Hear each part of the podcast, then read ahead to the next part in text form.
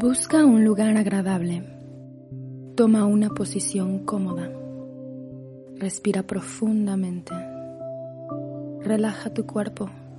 Concéntrate porque estás a punto de entrar en sesión.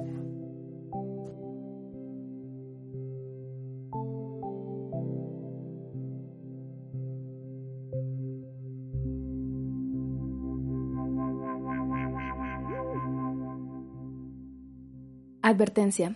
Recuerda que este programa es meramente informativo y busca dar a conocer temas relevantes en salud mental. A pesar de que se cuente con asesoramiento y conducción de un experto en el tema, esto no sustituye el hecho de asistir a recibir la atención adecuada y necesaria.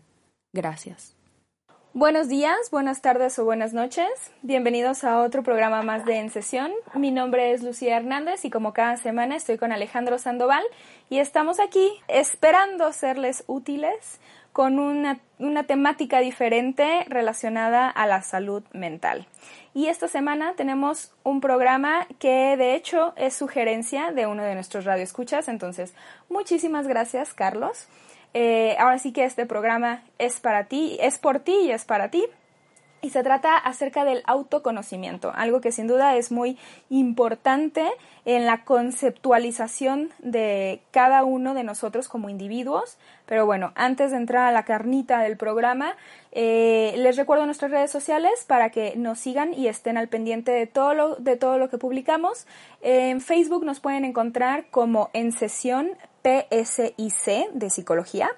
Y en Twitter a mí me pueden encontrar como Lucía-HDZ28 y a Alejandro como Lex Sandoval, ¿ok?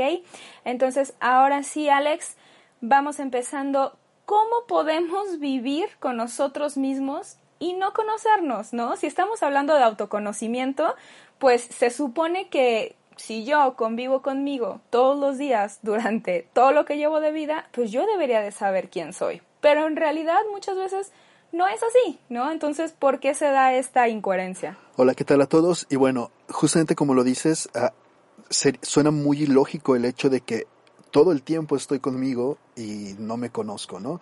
Eh, esto es debido a que no estamos nada acostumbrados a la introspección, ¿no? ¿Qué quiere decir esto? El vernos a nosotros mismos, el darnos un brinco dentro de nosotros para así, bueno, saber, conocer, identificar las cosas y características que tenemos, ¿no?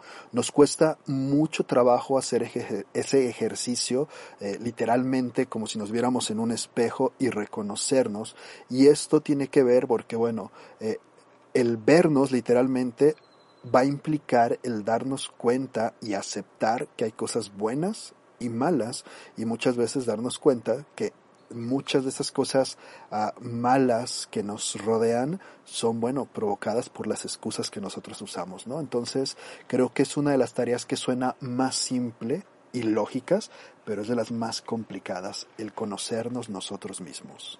Claro, ¿y por qué es importante el conocernos? Primero que nada nos va a ayudar a construir una identidad de quiénes somos nosotros como persona, ¿no? Es un proceso reflexivo en el cual nosotros vamos a ir adquiriendo pues tal cual la noción, las características de quiénes somos, qué cosas, qué cualidades, qué defectos, qué limitaciones, qué necesitamos, todo lo que nos gusta, no nos gusta, etcétera, ¿no? Entonces es muy importante porque al tener nosotros todas las características que nos conforman, pues vamos a saber utilizar o vamos a saber desempeñarnos de una mejor manera, ¿no? Es como, bueno, yo siempre eh, critico mucho y todo el mundo lo, lo, dice orgulloso, ¿no? Yo compro un producto, lo abro, lo utilizo y si algo no le entiendo, voy y busco el manual. Y yo soy todo lo contrario, yo abro una cosa leo el manual y hasta después de leerlo lo utilizo, ¿no? ¿Por qué? Porque entonces así conozco todas las características que tiene y le puedo sacar el provecho que para lo que fue hecho ese producto, ¿no? Y no limitarme a lo que yo pueda llegar a averiguar, a suponer que hace.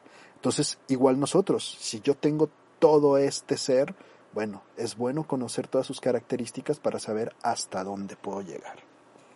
Pues muy interesante los puntos que tocas porque creo que al final revela un problema incluso dentro de nuestro sistema de, de formación, ¿no?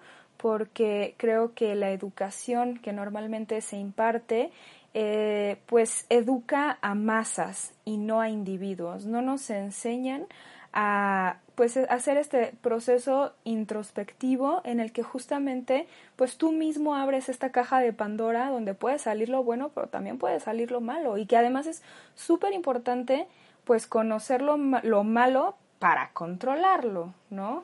Claro, de hecho, eh, eh, efectivamente a las mujeres, me atrevo a decir que a las mujeres se les ha educado para tener un poquito más este proceso de introspección porque son más sentimentales, son más conectadas pues con qué sienten y cómo lo van a expresar que los hombres. A los hombres se les limita demasiado, eh, se les ha limitado durante mucho tiempo demasiado con, con el conectarse con esa parte emocional interna, ¿no? Un hombre que se atreve a verse débil es, oh, qué feo, ¿no? No, ¿cómo? No sirve socialmente, ¿no? O sea, es rechazado. En cambio, una mujer, bueno, se espera que una mujer haga eso, ¿no? Socialmente que esté correcto, incorrecto, bueno, eso es punto y aparte, pero como lo dices, efectivamente se nos ha educado como una masa, se nos ha educado como hacer y no conocernos para proyectar o para crecer individualmente, sino lo que más le conviene a lo general o a la sociedad, por así decirlo. Claro. Ok, entonces sabemos que es importante el realizar este ejercicio más de autoconocimiento e introspección, pero cómo podemos llegar a ponerlo en práctica, porque obviamente no puedes pasar de, la educación tradicional, ¿no? A, a, brincarte del otro lado y realmente tener pues la capacidad de, de, conocerte. Entonces, ¿qué clase de consejo nos puedes dar para empezar a conocernos? Como lo dices, es un proceso uh, complicado, no tan simple, y lo primero que tenemos que hacer es, bueno, cuestionar si las cosas que hacemos y creemos son propias o son aprendidas, ¿no? Eh, iniciar preguntándonos y, y, me encanta porque siempre que hago este ejercicio en mis salones de clase o incluso en sesiones es quién soy. Tu tarea es escribir quién eres. Y cuesta un trabajo como no tienes idea. O sea, como si yo te dijera, Lucía, escríbeme ¿quién eres? ¿Quién es Lucía? Y entonces empiezan con esa, pero ¿cómo? O sea, ¿quién soy de qué? ¿Quién eres en general? ¿Qué te define? ¿Qué haces? ¿Cómo? ¿no? Y entonces empiezan a dar cuenta muchas veces de que, bueno, este, pues lo que yo creí que era no soy o no me gusta o qué onda, ¿no? Entonces es como todo un proceso de identificar, bueno, orígenes, qué me sostienen la vida, cuáles son metas, aspiraciones que tengo, este, todas las características buenas que tengo para mí o para dar a los demás, los logros, fracasos, este, y todas las cosas que a mí me afectan y que no me dejan progresar, que ahí es donde muchas veces entra el miedo porque no se quieren dar cuenta de todos esos bichitos que están alrededor estorbando que, que, que podamos crecer como, como pudiéramos hacerlo, ¿no? Entonces lo primero es comenzar a cuestionar y a racionalizar respecto a quién soy yo. Si hablamos, por ejemplo, de el proceso de terapia, pues bueno, una buena terapia pues te ayuda a, ir identificando esto que estamos hablando, ¿no?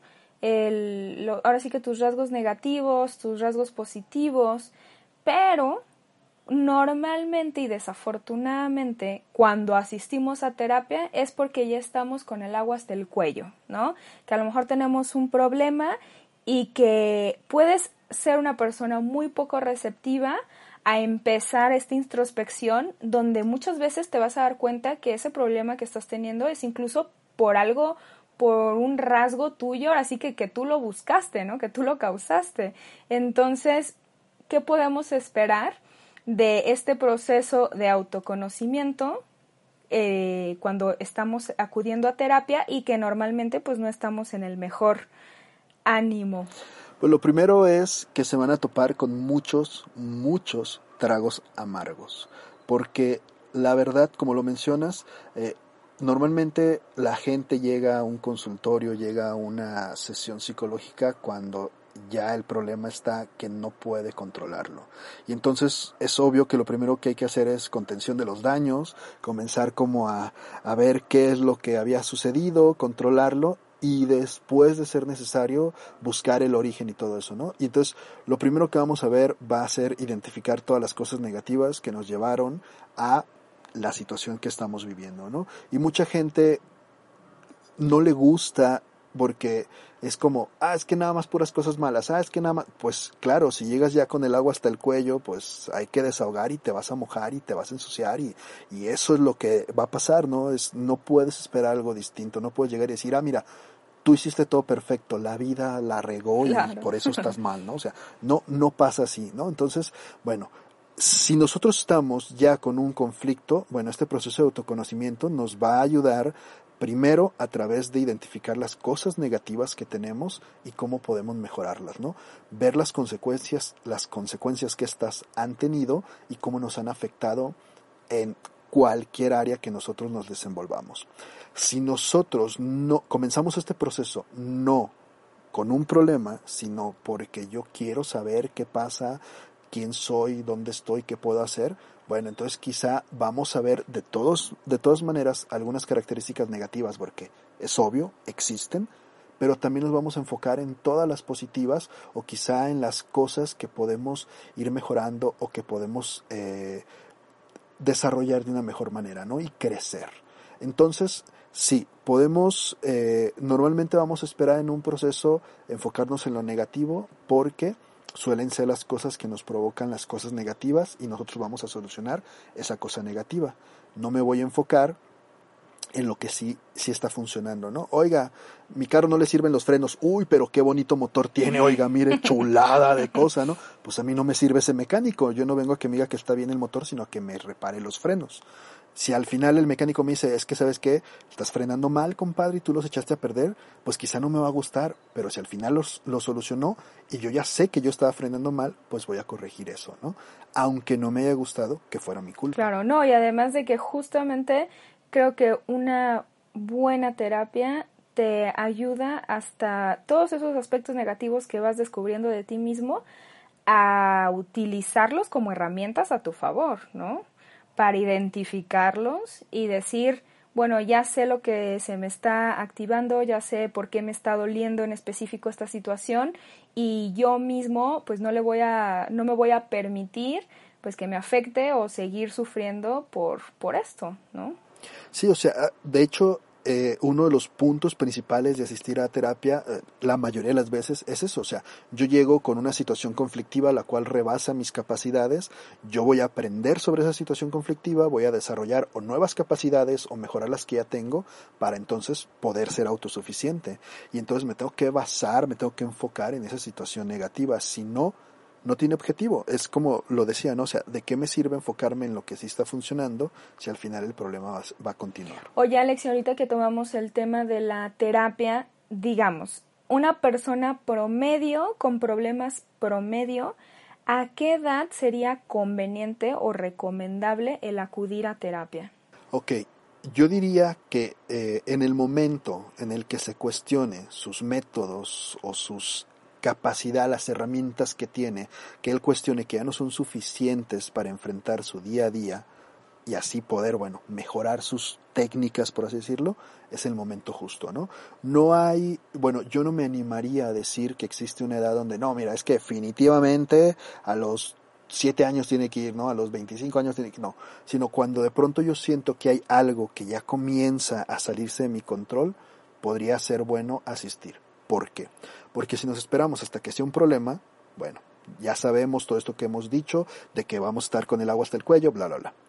Si yo tengo que aprender, tenemos que aprender que asistir a terapia no es solamente solucionar problemas, sino que también podemos mejorar otras, otras cualidades, características o incluso aprender cosas. ¿De qué? De mí mismo, ¿no? Oye, ¿sabes qué? Todo está funcionando en mi vida, pero pues yo no sé por qué siempre tengo conflictos de que me enojo, me aburro con las personas, no puedo mantener una relación, aunque no me está generando un problema ahorita, pero es algo que yo he notado en mí. Bueno, voy, lo checo y capaz que ese autoconocimiento, ese proceso de identificar conductas, pensamientos, emociones, me funciona y no tuve que ir con el agua hasta el cuello para poder solucionar algo que durante mi vida, aunque no me ha generado problema, ha sido un conflicto, ¿no? Ahora, aún así, hay etapas durante toda la vida que hay cambios y que por naturaleza son crisis o conflictos en nuestra vida, ¿no? Y que es muy importante que los identifiquemos y que muchas veces es necesario tener ese acompañamiento terapéutico, ¿no? Qué importante lo que estás diciendo porque justamente se relaciona con todo el tema, ¿no? O sea, cómo eh, la importancia de conocerse, ¿qué tal si si digo, no, pues es que yo me siento mal porque sabes que estoy, estoy sufriendo de, de violencia de pareja y que alguien te diga, ¿sabes cuántas mujeres sufren de violencia de pareja?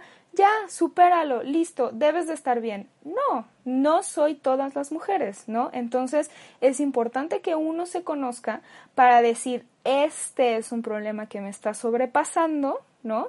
Y entonces tengo que buscar ayuda. Pero bueno, pero a ver, regresándonos a esto del autoconocimiento, ¿en qué periodo de nuestra vida podríamos decir que se definen los principales rasgos de nuestra personalidad?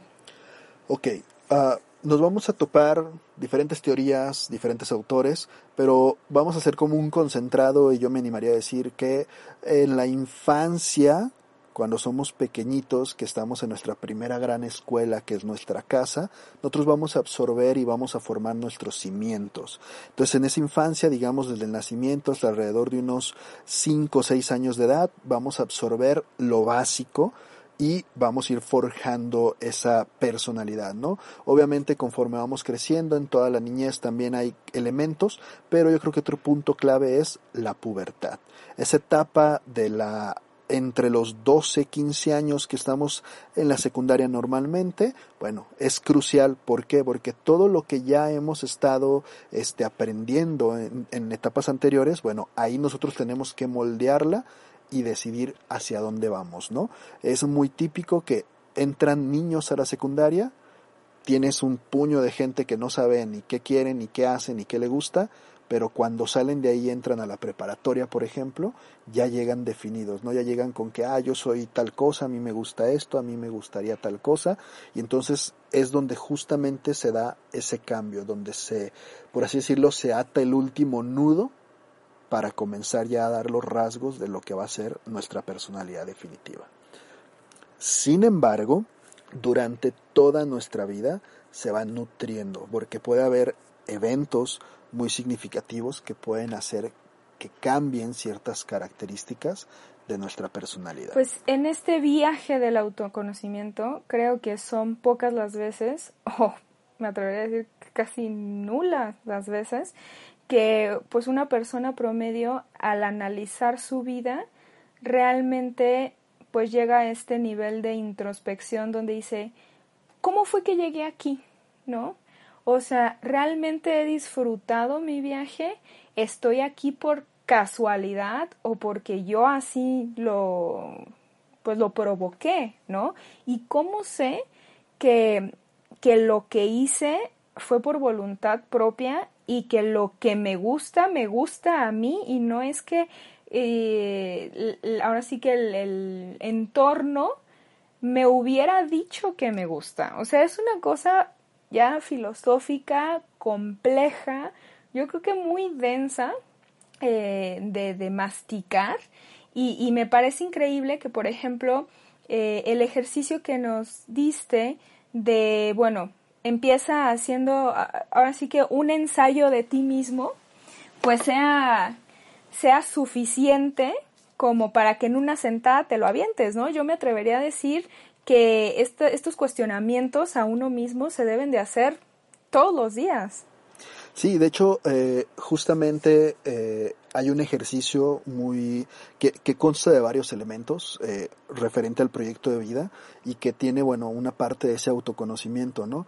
lo aplico con mis alumnos y me, me, me, gusta leer los comentarios del final, las conclusiones que llegan, porque siempre cuando se los menciono, cuando les explico el proyecto que tiene que ver con todos estos elementos que hace rato mencionaba, quién soy, cuál es mi origen, etcétera, este, es así como, ah, fácil, ah, es que yo ya lo he pensado, ah, es que claro, ¿no? O incluso algunos así como, ay, ¿en serio nos van a poner a hacer eso? Como, como que no le ven la importancia pero siempre, siempre, o sea, me atrevo a decir que casi el 98-99% de los alumnos al final es, me costó trabajo. ¿Por qué? Porque, o sea, en el momento que me senté a hacerlo en serio y definir qué soy, qué quiero y cómo lo voy a hacer, tronó todo, ¿no? Porque me di cuenta que lo que yo creí que ya sabía no era o no estaba correcto, ¿no? Y entonces me encanta porque sí, entre los comentarios viene, es un ejercicio que nos deberían de poner en cada nivel de escuela, si no es que cada año escolar, si no es que cada semestre preguntarnos cómo vas, por dónde va, hacia dónde vas, ¿no? Enfocándonos en ese proyecto de vida, pero hacia nosotros mismos igual, lo que yo hoy quizá vamos suponiendo, va iniciando 2020 y yo estaba muy feliz diciendo, este año voy a hacer mil cosas y quiero hacer esto otro. Pum, pandemia, exacto, ¿no? Oilo. Y entonces, ¿qué voy a hacer ahora? ¿Me voy a quedar con ese plan de hace seis meses que ahorita ya no aplica? No, es un trabajo continuo que yo debo de estar siempre, siempre, siempre evaluando, ¿no? Aquí hay dos conceptos muy importantes que por eso decía que siempre se va nutriendo eh, en el transcurso de la vida. Estos conceptos son eh, justamente el autoconcepto y la autoestima. Son cosas que hemos oído, yo creo, infinidad de veces y que quizá ubicamos lo que es la autoestima, pero bueno, ese autoconcepto se va a referir literalmente cuáles son las características o la descripción que tengo mía y va muy ligada a la autoestima, o sea, a tal cual ese aprecio, esa sensación que tengo hacia mí mismo, ¿no? Y que esto nos va a limitar o nos va a ayudar a hacer las cosas que se nos van proponiendo y de igual manera a creer que tengo la capacidad de conocerme o aplicar todo lo que yo sé que he ido aprendiendo en el transcurso de la vida.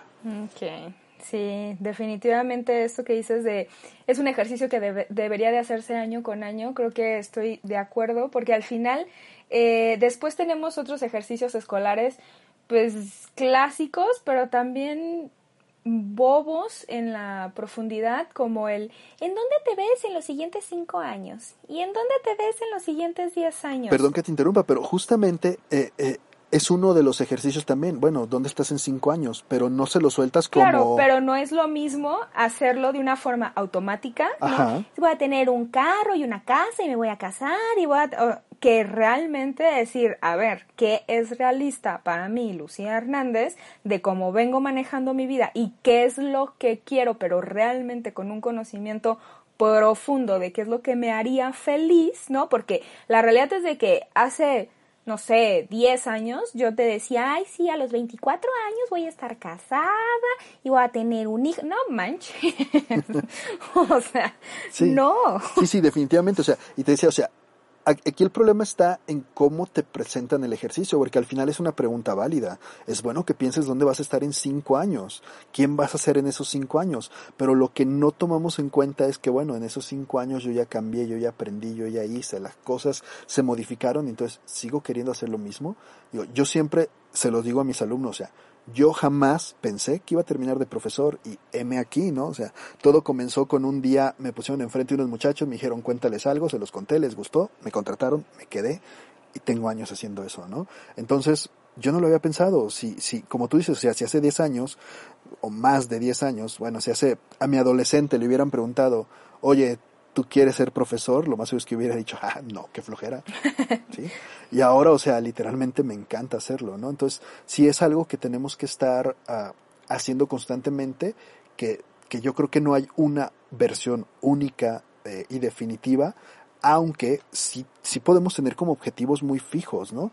Pero de todos modos, el camino para llegar es lo que se va modificando durante el tiempo. Y que obviamente, como, es, es importante enfocarnos y, y, quedar como muy claros en que mucho de esto va a depender en qué, qué concepto tenemos y justamente el autoconocimiento que tenemos. Si yo me quedo con que yo soy una persona que no tengo X capacidad o que no es posible que yo haga, digo, yo lo veo mucho con alumnos en orientación vocacional. ¿Qué quieres estudiar? Bueno, a mí me gustaría estudiar medicina, pero como pues yo no puedo, ¿por qué no? No, pues es que eso es para listos, ¿no? O sea, así como, pero pues, ¿y por qué tú no? ¿No? O sea, ¿qué onda? Y, y, y, lo voy a decir tal cual porque eh, él siempre lo dice así, ¿no? Eh, mi amigo José Antonio, el doctor José Antonio Sánchez, él siempre lo ha dicho, o sea, yo simplemente tengo que atender a los libros, ¿no? O sea, la medicina ya está hecha, yo lo que tengo que hacer es aplicarla, ¿no? Y, y él era de esos muchachos en la prepa que él mismo lo confiesa, si mis maestros me vieran ahorita, no se la creían cuando les dije, yo voy a ser doctor y todo el mundo así, ah, tú, en serio, tú no, no vas a hacerlo. Y ahí está, ¿no? Es un muy buen profesionista. Entonces, el autoconcepto que tenemos nos va a dar o no las agallas, la potencia, el empujón para animarnos a hacer cosas que quizá tenemos la capacidad, pero nos limitamos por ese nulo o deficiente autoconcepto que tenemos. Sí, definitivamente el autoconocimiento sirve pues para creértela donde la, te la tengas que creer, ¿no? que realmente sepas quién eres, de qué estás hecho y hasta dónde puedes llegar, pero además, sobre todo porque tú quieres llegar, no porque te están diciendo que debes de llegar. Entonces, muchas, muchas gracias Alex. Creo que con, con un poquito de, de, tiempo y una copa de vino, sí voy a hacer el ejercicio que sugieres de hacer pues como un ensayo, ¿no? De mí para mí, a ver quién soy, ¿no? Creo que es bastante bueno y bueno, si tengo la oportunidad de repetirlo año con año, creo que hasta sería súper interesante después leerlo de los años pasados y decir, esta pobre humana. sí, de hecho, igual luego te paso este todo, todo el, el proyecto completo para que te lo apliques y sí, es interesante que lo hagas, veas como tu tu resultado actual y que si eres constante y le das un seguimiento, bueno, vayas viendo justamente tanto tus logros como los cambios que ha ido y por qué son estos. ¿no? Va, pues yo encantada y pues muchísimas gracias por el programa del día de hoy, muy, muy ameno, muy disfrutable y bueno, pues a todos los que nos escuchan, pues ya saben, cuestionense, ¿no? Realmente eh, pongan mm, intención y amor en el conocerse y pues literal, pregúntense qué es lo que, lo que vienen haciendo bien, mal, qué les gustaría modificar. Dense el gusto, ¿no? Vida solo hay una y están con ustedes mm, por siempre, entonces eh, primero ustedes y después lo demás para que fluya mejor y más bonito. Muchas gracias Alex y bueno, hasta la próxima. Esperamos que este ejercicio te hubiera resultado de utilidad, preparándote para llevar una mejor semana. La siguiente sesión está programada para el próximo lunes a través de Spotify. Hasta luego.